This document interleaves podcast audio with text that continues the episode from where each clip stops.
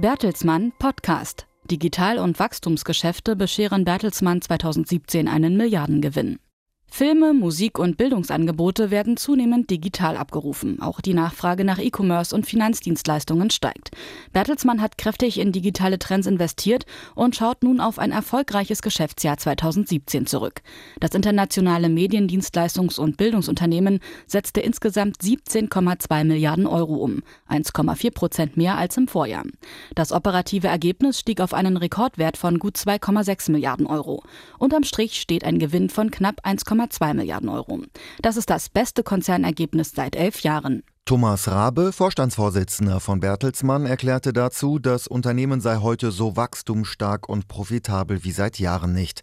Bertelsmann wachse verstärkt aus eigener Kraft. Besonders positiv entwickelt haben sich in diesem Zusammenhang die RTL Group, das Musikunternehmen BMG und die Bertelsmann Education Group. Auch die Dienstleistungen von Avato, vor allem im Hightech-Bereich, werden verstärkt nachgefragt. Laut Vorstandschef Thomas Rabe hat Bertelsmann in den vergangenen Jahren 4,6 Milliarden Euro in die Wachstums- und Digitalgeschäfte investiert. Das macht sich jetzt bezahlt, denn fast die Hälfte des Konzernumsatzes erzielte Bertelsmann im vergangenen Jahr mit Produkten, Werbung und Dienstleistungen im digitalen Bereich. Der Anteil wachstumsstarker Geschäfte am Konzernumsatz kletterte auf ein knappes Drittel. Im vergangenen Jahr hat Bertelsmann das Investitionsvolumen sogar um eine halbe Milliarde auf 1,8 Milliarden Euro aufgestockt. Mit dem Geld sicherte sich das Unternehmen weitere Anteile an der weltgrößten Publikumsverlagsgruppe Penguin Random House und an der Videoplattform SpotX. Damit hält Bertelsmann nun strategische Mehrheiten von 75 bzw. 100 Prozent an allen Unternehmensbereichen. Im vergangenen Geschäftsjahr akquirierte Bertelsmann außerdem die BBR Music Group sowie die Buchverlagsgruppe Ediciones B.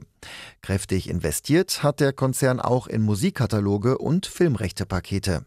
Außerdem beteiligten sich Bertelsmann Investments im vergangenen Jahr an mehr als 40 innovativen Start-ups. Wie Thomas Rabe sagt, hat Bertelsmann seine digitalen Fähigkeiten deutlich erweitert. Zum Beispiel in den Bereichen Online-Video und Werbetechnologie.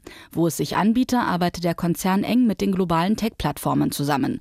Rabe fordert in diesem Zusammenhang allerdings mehr Wettbewerbsgleichheit zwischen Plattformen und Medienunternehmen. Die oft ungleiche Regulierung, zum Beispiel bei der Anwendung von Wettbewerbsrecht oder innerhalb der Werbemärkte, verhindere einen fairen Wettbewerb. Das neue Rekordergebnis aus 2017 stimmt Bertelsmann optimistisch für das laufende Geschäftsjahr. Für 2018 rechne das Unternehmen mit einem weiter steigenden Umsatz und einer gleichbleibend hohen operativen Profitabilität, sagt der Finanzvorstand von Bertelsmann Bernd Hirsch.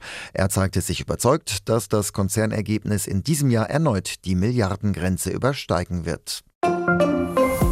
Das war der Bertelsmann Podcast. Weitere Informationen finden Sie unter www.bertelsmann.de und folgen Sie uns auch auf Twitter, Facebook und Instagram.